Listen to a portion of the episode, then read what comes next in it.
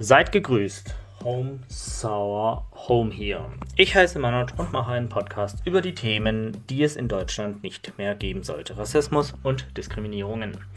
Wöchentlich mache ich eine Folge, in der ich einmal persönlich ein Geschehen von früher schildere, welches es nach wie vor in Deutschland gibt und als Makel existiert.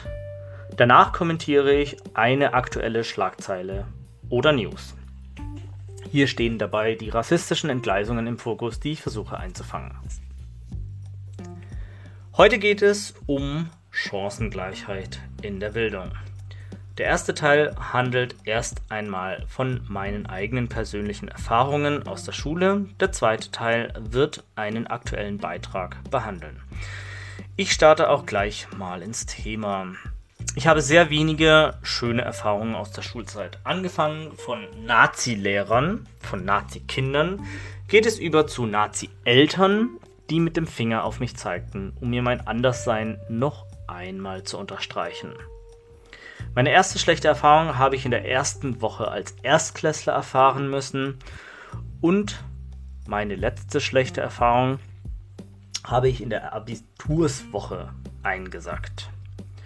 Schule soll Chancen ermöglichen und Kindern gleichberechtigtes Aufwachsen ermöglichen. Aber tut es das? Wie ich finde, irgendwie nicht. Selbst als Kind bekommt man bereits die ungerechten Lehrer mit. Das fängt bereits bei Kleinigkeiten an, bei den kleinsten, die sich nicht wehren können. Eine Geschichte, die mich damals bereits in der ersten Klasse zum Schulhasser werden ließ, ist folgende. In der Eingangswoche mussten wir als frisch eingeschulte auf einem A2 oder A1 Blatt, ich weiß es nicht mehr so genau, unsere Gesichter malen. Wenn ich ehrlich bin und jetzt so zurückdenke, irgendwie auch ein bisschen äh, ja, völlig übertrieben, weil frische Erstklässler ich glaube, die sind noch nicht so versiert. Jedenfalls haben wir Unterstützung von den Lehrern bekommen. Irgendwie schon eine maximale Zumutung, da man damals ja gar nicht so gut malen kann. Egal. Jedenfalls kennt jede Person, die in Deutschland zur Schule ging, diesen typischen Pelikan-Wassermalkasten. Also diese, ich vermute mal stark, dass das so 10, 12 Farben sind. Zumindest war das so in den 90ern. Und ähm, ich glaube, es war entweder so ein blecherner äh, Wassermalkasten oder so ein, so ein blau-weißer Farbwassermalkasten. Weiß ich jetzt nicht so genau. Egal. Ähm, zumindest gab es damals, ich habe jetzt vor kurzem gesehen, dass sie das Ganze schön angepasst haben. Also zumindest gab es mal eine Pressemitteilung, dass es da mehr Hautfarbtöne gibt. Aber damals gab es einfach nur weiß, braun und schwarz. Also noch nicht mal als Hautfarbe deklariert, sondern einfach nur ähm, die Grundfarbtöne. Und die Lehrerin, die mich und meine Reihe damals betreute, bestand darauf, dass ich mein Gesicht mit der schwarzen Farbe ausmale. Ich wehrte mich und wollte, dass das Gesicht mit der braunen oder einer helleren Farbe ausgemalt wird. Sie lachte und zwang mich, das Gesicht mit der schwarzen Farbe auszumalen. Und ich meine wirklich schwarz. Und äh, es, ist, es wirkt dann wie äh, diese Jim Crow-Figur, äh, die äh, damals ja in den USA immer so ähm, gerne genutzt wurde. Oder in manchen ähm, ja, Märchenbüchern oder Büchern aus dem 18., 19. Jahrhundert, wie man sich Eingeborene vorgestellt hat aus Afrika. Ähm, also wirklich ein grundlegendes Schwarz und äh, rote, dicke, wulstige Lippen. So hat man sich ja die Leute damals auf einem anderen Kontinent teilweise vorgestellt. Jedenfalls habe ich mich dann heulend gegen die schwarze Farbe gewehrt und gesagt, dass meine Haut doch nicht so dunkel sei. Die Lehrerin hingegen meinte, es ist dunkler als braun und heller als schwarz. Nimm lieber schwarz, das passt besser. Was will man als Sechsjähriger hingegen hier sagen? Während die Lehrerinnen bei den anderen Schülerinnen halfen, Zöpfe, Sommersprossen oder ja, vielleicht auch rote oder braune Haare besser hinzubekommen, ließ man mich mit der schwarzen Farbe, die also meine Hautfarbe sein soll, im Stich. Da das ja noch eine komplett neue Umgebung war und Personen beinhaltete und man als Erstklässler, äh, ErstklässlerInnen sowieso total fix und alle von so vielen neuen Eindrücken ist, wollte ich da natürlich nicht zu sehr einen Aufstand machen und heulte so leise vor mich hin. Gab ja natürlich auch andere Kinder, die ihre Mama oder Papa vermissten. Jedenfalls, die gemalten Gesichter wurden dann oben an die Wand gehangen.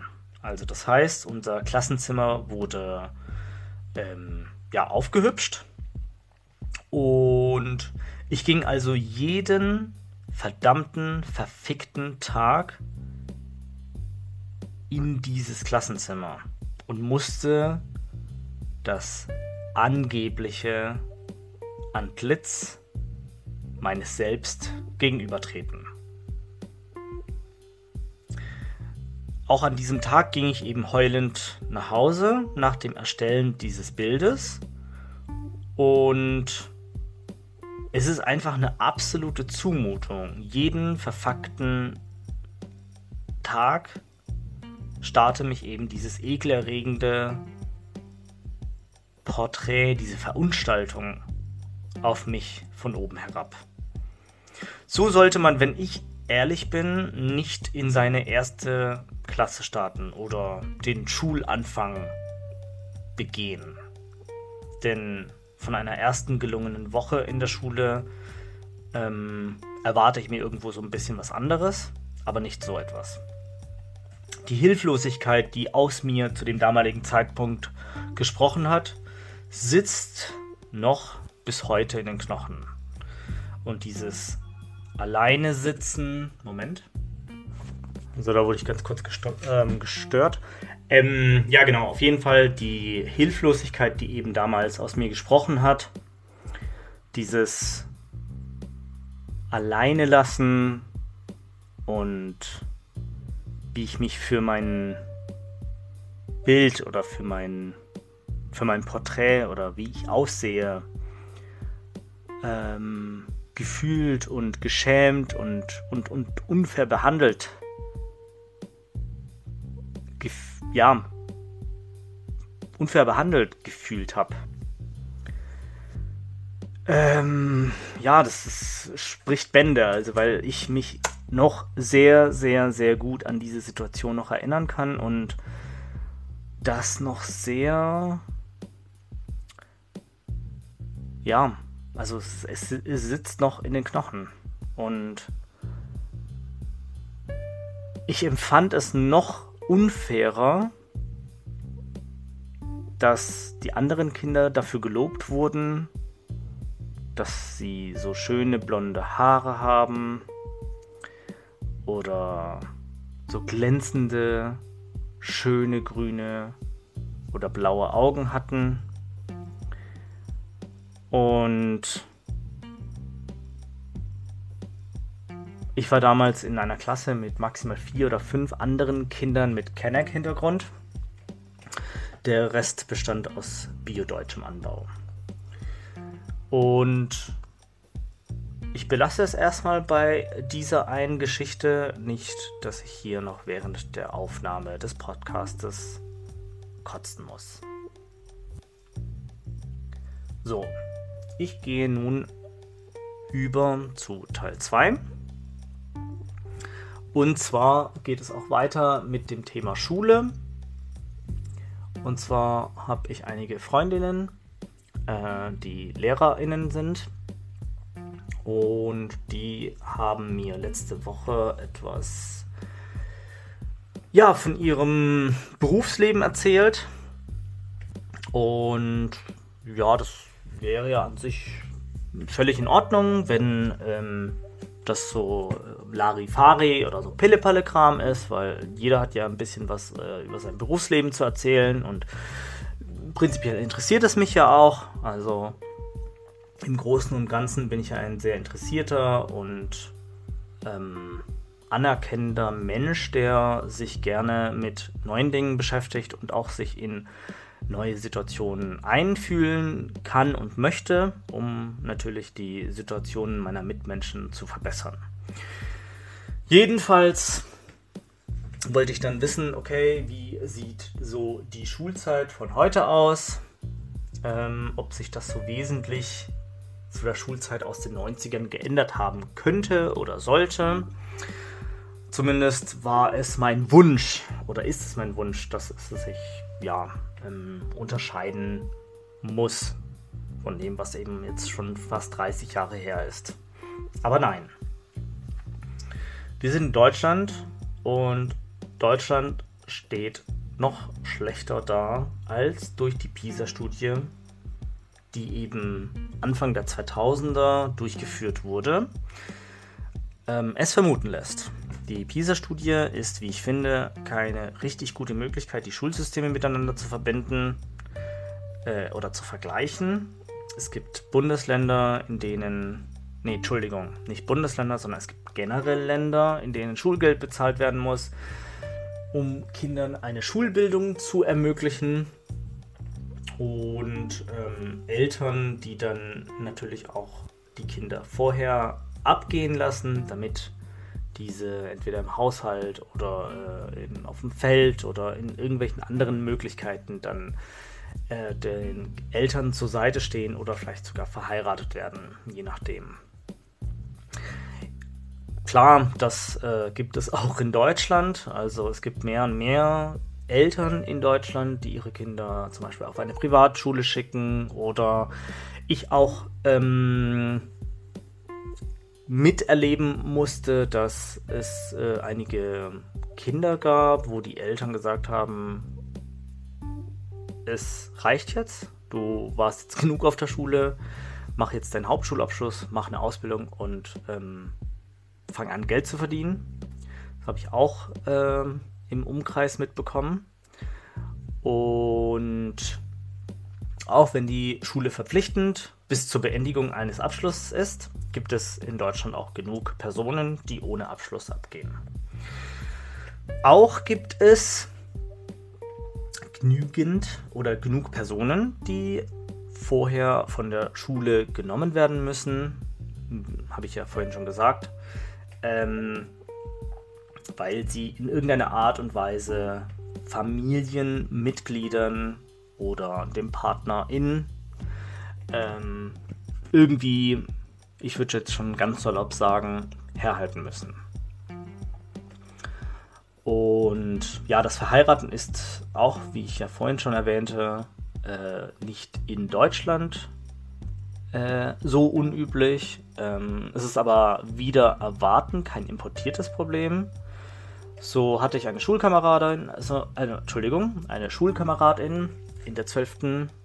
oder war es in der 11. Klasse? Das weiß ich jetzt ehrlich gesagt nicht mehr die damals von der Schule abging, weil sie im Namen Jesu verheiratet wurde. Der Partner, ebenfalls eine nicht erwachsene Person, wurde von der Kirchengemeinde ausgewählt, um das Mädel und den Typen, beide in dem Fall minderjährig, möglichst bald in die Ehe starten zu lassen, welches der Wunsch der Eltern war in dieser Gemeinde. Das Mädel hätte eigentlich ganz gern Abitur gemacht, stattdessen wurde sie nur Arzthelferin. Und ja, ich würde es unterstreichen mit tiefster Katholizismus in Baden-Württemberg. Ein anderes Beispiel während meiner Studienzeit in Hamburg ist folgender. Äh, oder ist folgendes. Und zwar, ein Freund erzählte mir, dass die Schwester seines Kumpels ihr Abitur abbrechen musste, um als Braut für einen pakistanischstämmigen Franzosen herzuhalten. Sie wollte nicht und musste sich jedoch dem Willen der Eltern und der Brüder beugen. Und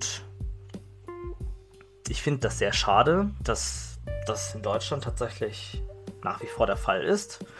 Und das ist nur das i-Tüpfelchen. Also das Ganze geht ja noch viel tiefer, als manch eine Person glauben mag oder glauben möchte. Ja, jedenfalls wird Schule und Bildung in Deutschland als sehr hohes Gut behandelt. Und ja, dennoch ist es ein ganz geringer Prozentsatz des Haushaltes, der für Bildung aufgewendet wird. Da will man sich denken, hey, das ist ja richtig viel Kohle, aber nein. Korea zum Beispiel gibt einen zweistelligen Prozentsatz des ähm, Haushaltes für Bildung aus.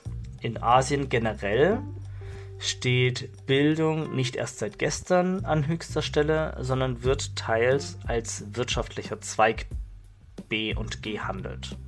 Ich möchte da jetzt erstmal noch nicht so genau drauf eingehen, weil es hat extrem viele Schattenseiten und es hört sich jetzt erstmal cool an vielleicht, ähm, aber ich finde es eher negativ als jetzt positiv. Ähm, ja, also auf jeden Fall generell eine gute Sache, da Schule und Bildung ja je nach Land Geld kostet und teilweise auch keine Schulpflicht existiert in einigen Ländern. Aber es gibt eben einige Länder, in denen Mädchen und Jungen nicht selbstverständlich gleich behandelt werden und Mädchen früher von der Schule genommen werden, damit diese im Haushalt oder auf dem Feld helfen können. Die Bildung einer Frau dient eher einem dekorativen Zwecke und ja, ähm, aber ich frage mich dann ehrlich gesagt, okay, wir sind im Jahr 2021, wollen wir da nicht irgendwie ein bisschen was ändern? Es gibt einige Länder, die sind ja natürlich noch fortschrittlicher als wir. Ähm, denken andere Länder nicht ähnlich? Also, dass man da natürlich modern sein möchte und dass da bestimmte Traditionen nicht vielleicht irgendwo verkehrt sind? Das weiß ich nicht. Man muss sich in Deutschland ja auch nicht mit dem Bodensatz des Planeten vergleichen müssen. Also nur weil jetzt in irgendwelchen Ländern Frauen oder, oder Kinder ähm, keine Bildung haben, muss man ja nicht in Deutschland gleich sagen, oh, den Leuten geht es ja so gut, sei mal froh, in Deutschland zu leben, ähm, sei mal froh, dass hier Bildung kostenlos ist. Sorry, also wenn man da irgendwie auf Tischen ähm, und, und, und Stühlen äh, sitzen und arbeiten muss, die 40 Jahre lang ähm, ja schon etliche tausende Kinder irgendwie durchgeschleust haben und äh, total verranzt sind, ähm, man heute noch irgendwie mit Stift und Papier arbeiten muss, ähm, teilweise zu wenige Lehrmaterialien angeboten werden oder mit Beispielen gearbeitet werden, mit, mit fremden Währungen, also mit Währungen, die noch vor dem Euro existierten, dann ist das für mich irgendwie so ein, ja, latentes Armutszeugnis. Ein, ähm, wie soll ich sagen? Ja, also ich, ich gehe da vielleicht später nochmal drauf ein. Äh, jedenfalls, der Anfang ähm, wurde damals 2010 in Finnland gemacht, als es stolz verkündete, man schaffe die Handschrift ab und führe iPads in der Schule ein. Deutschland als Bildungsland lachte darüber suffisant und stufte das als Bankrotterklärung der Bildung des Landes ein. Wir sind jetzt elf Jahre weiter und dank der Pandemie, wie ich finde, wurden endlich die Augen geöffnet, die sich viele gerne so verschlossen hielten. Deutschland ist, was Bildung angeht, was die Digitalisierung angeht, ein extrem peinliches Entwicklungsland. Bildung war während der Pandemie begrenzt möglich und die Ärmsten der Armen wurden krasser denn je davon abgeschnitten und abgehalten. Digital? Von wegen. LehrerInnen, die Überstunden am, Kompi äh, am Kopierer oder am Faxgerät machten, waren die Schlagzeilen in den Nachrichten.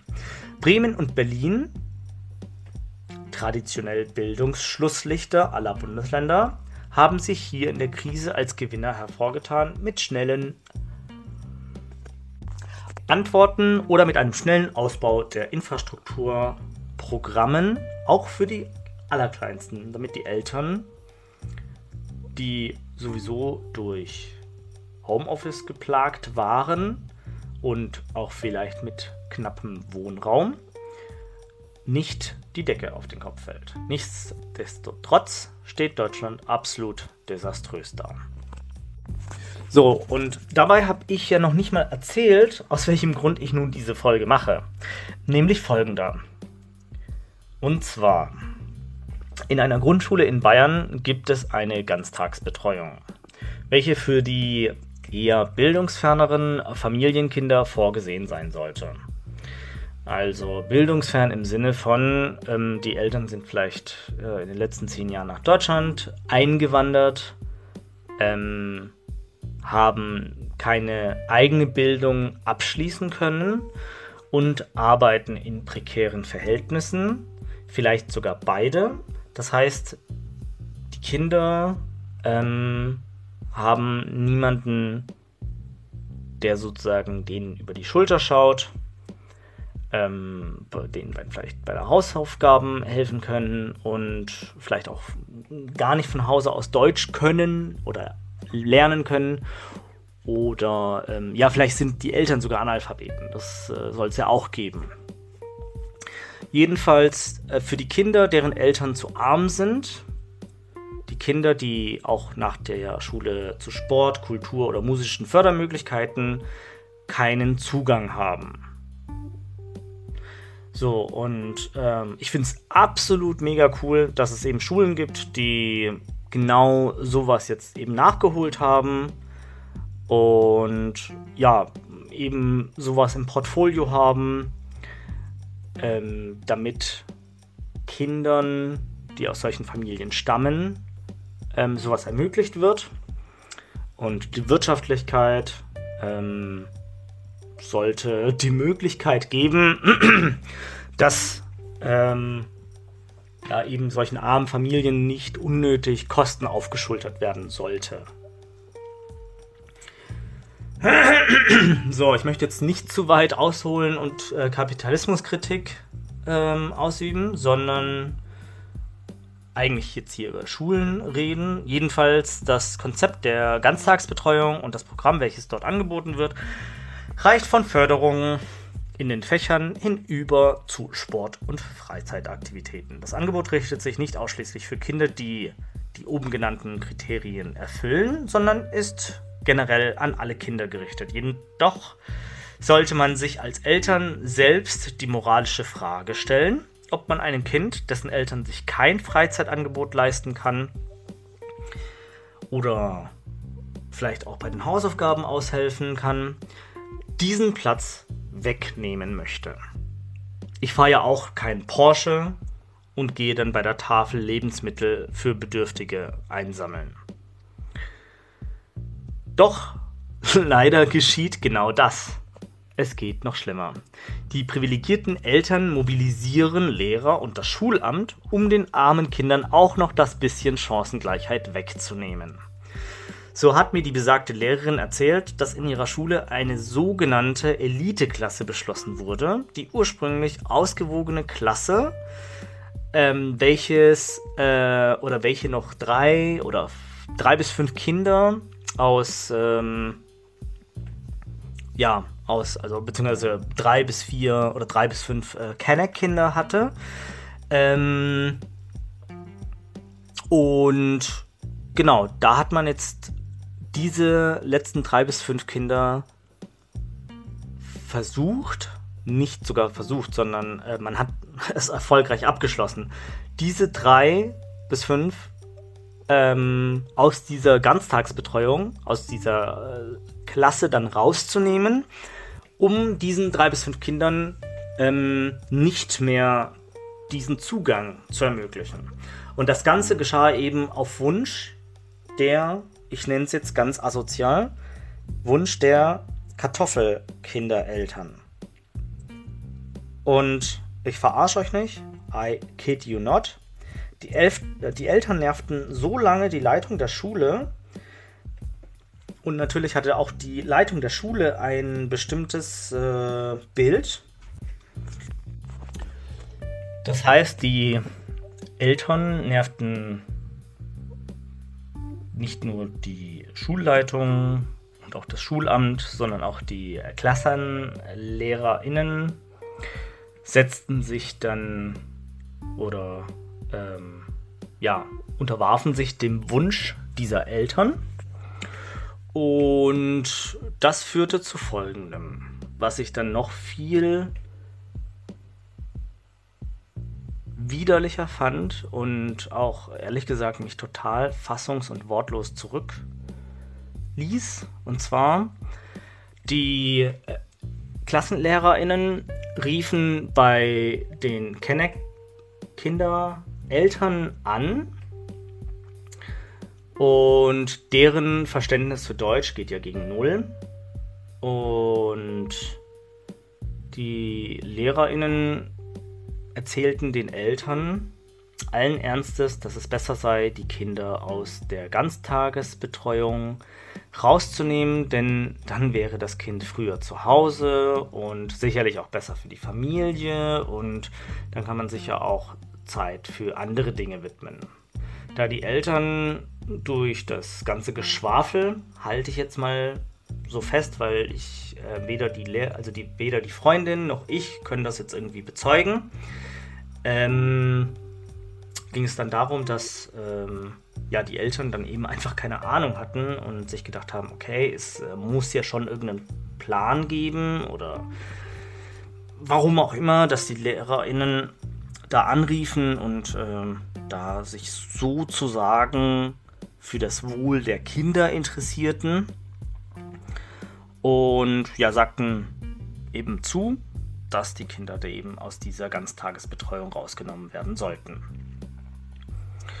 Und wenn das Chancengleichheit aufzeigen soll, dann zeigt sich schon bereits ganz früh, wie infrastrukturell gleich massiv der Weg verbaut wird. Und wenn ich ehrlich bin, ist das einfach nur noch fucking kriminell. Also die Kinder sind zu klein, um dies zu verstehen, weil es handelt sich ja um eine Grundschule.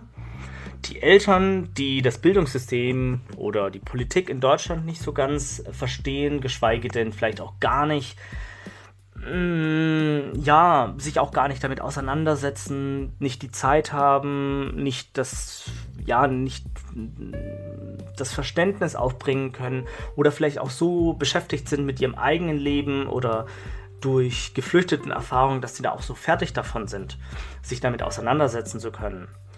Ähm und dann auf der anderen Seite hat man dann eben die privilegierten Kartoffeleltern, die sich dann ins Fäustchen lachen, ähm, die Kennerkinder hinters Licht geführt zu haben und sich noch weiter zu bevorteilen und noch weiter den Abstand zwischen arm und reich, zwischen gebildet und ungebildet, zwischen prekär und elitär auszubauen. Warum und wieso sowas zugelassen wird und warum auch noch ausgerechnet sowas von staatlicher Seite, ja, ähm, im Grunde genommen gleich zu Beginn solch ein Riegel vorgeschoben wird. Ich bin einfach nur, ich bin wirklich einfach nur fassungslos, traurig, enttäuscht und es kotzt mich einfach nur megamäßig an. Also es kann doch nicht sein, dass es da auch keine Institution gibt, die gegen sowas vorgeht. Ähm, wo gibt es denn eine Stabstelle, wo man sowas vielleicht äh, registriert oder vielleicht der Sache nachgeht? Wo es eine ähm, ja, unabhängige, ja, was weiß ich, ein unabhängiges Amt oder sowas in der Art gibt, welches solchen Dingen nachgehen könnte? Ähm, wieso geschehen solche Ungerechtigkeiten gleich den kleinsten und beschützenswürdigsten?